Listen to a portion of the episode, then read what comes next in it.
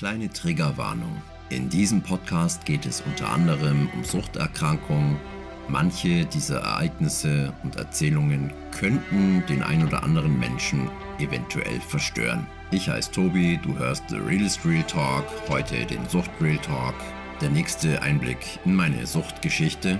Heute das Thema die schlimmste Erfahrung. Eine Frage, die mir wirklich oft gestellt wurde und auch immer noch wird, ist, was war meine schlimmste Erfahrung in meiner aktiven Drogen, in meiner Suchtzeit? Ich kann nicht mal sagen, dass es eine einzige gab und es ist gar nicht so leicht, die Dinge irgendwie einzuordnen, was jetzt wichtiger, was schlimmer, was heftiger war. Und ich würde es auch gar nicht schaffen, hier chronologisch alles zu erzählen, was wirklich mit für mich das Schlimmste war. Es war für mich in der Zeit mit das Schlimmste, dass ich in München damals erstmal für ein halbes Jahr ohne festen Wohnsitz war. Es war für mich das Schlimmste zu der Zeit, dass ich keine Arbeit hatte, nicht nur keine Wohnung, sondern auch, ja, das Geld ist ausgegangen. Drogen kosten Geld und dann habe ich natürlich Drogen erstmal gekauft statt Essen. Als weitaus schlimmer empfand ich die vielen Todesfälle, mit denen ich einfach konfrontiert war. Ich erinnere mich dass mich ein ehemaliger Mitpatient von der Suchttherapie gefragt hat, ob ich mit einer Freundin reden könnte.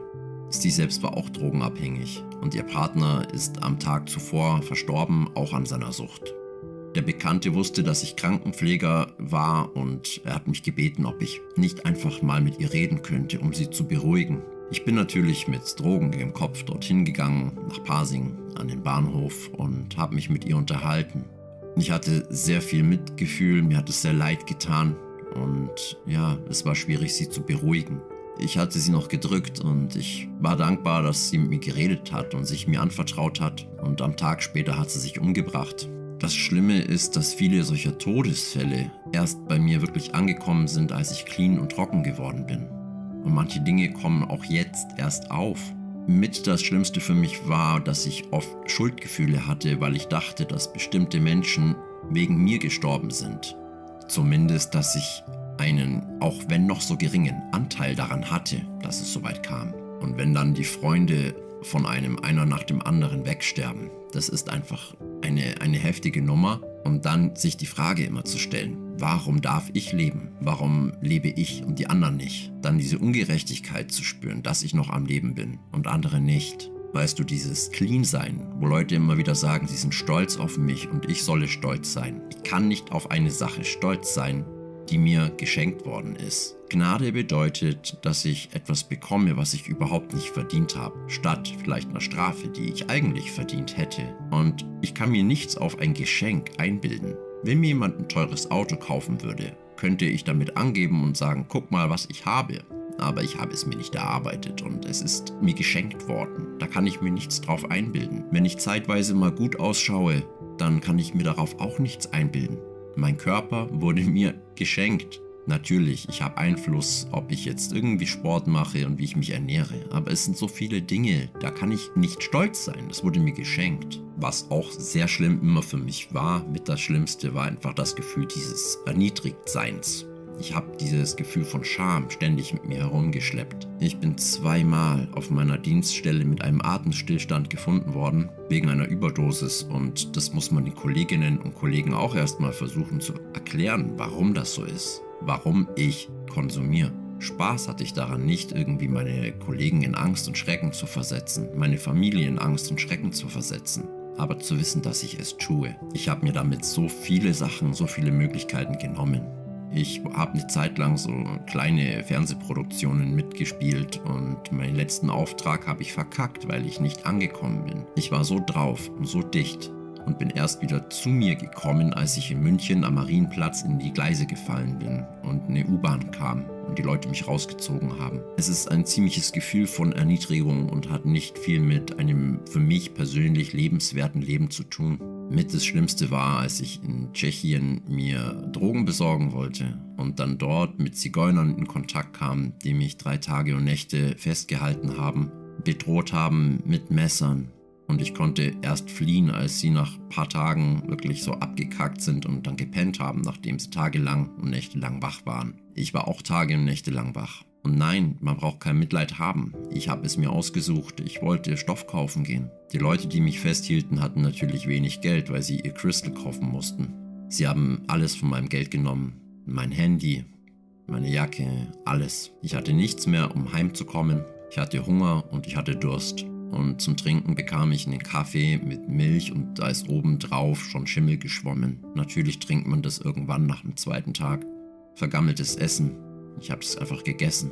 Und zu sehen, was aus mir geworden ist und wie wenig noch von mir übrig ist in der gesamten Suchtzeit, war mit das Schlimmste. Und es war immer das Gefühl, ich würde es mal so beschreiben, am lebendigen Leib verwesen. Es ist kein schönes Leben und nichts, was erstrebenswert ist. Es wird in den Medien gerne gehypt. Kokain, Tilidin, sonstige Dinge. Aber es ist kein schönes Leben. Man kann es nach außen so wirken lassen und das habe ich auch lange Zeit getan.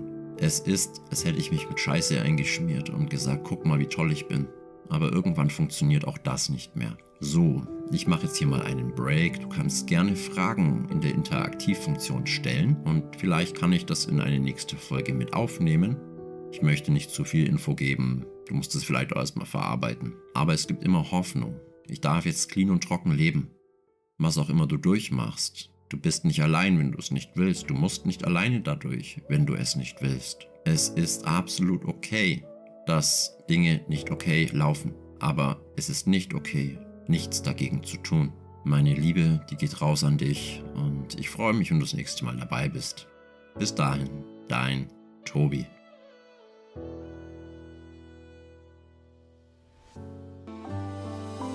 Tausendmal gesagt, ich ändere mich. Tausendmal gedacht, ich schaffe es nicht. Tausendmal versucht, neue Wege zu finden. Tausendmal versucht, meine Angst zu überwinden. Gefangen in der Zeitschleife. Eine innere Reife wie ein Kind. Wenn schon ein Versuch zu viel. Und tausend niemals genügend sind. Und die Zeit verflog im Wind. Auch wenn die schlimmsten Stunden oft wie Jahre sind war jeder Tag gleich und doch blieb nichts bestehen, um am Ende dieses Tunnels kein Licht zu sehen.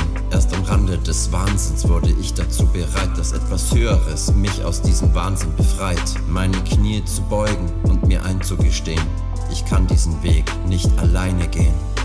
Ich danke allen Menschen, die mich begleitet haben. Ich danke meinen Brüdern und Schwestern.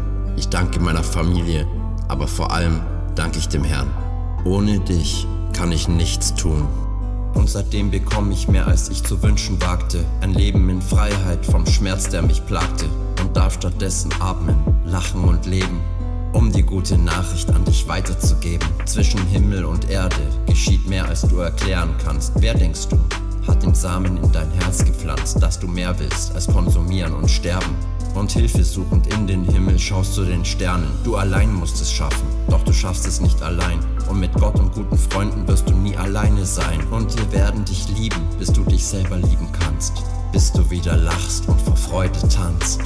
Du bist nicht allein, ganz egal was du durchmachst. Du hast mindestens den Herrn und dich selbst. Es gibt Hoffnung.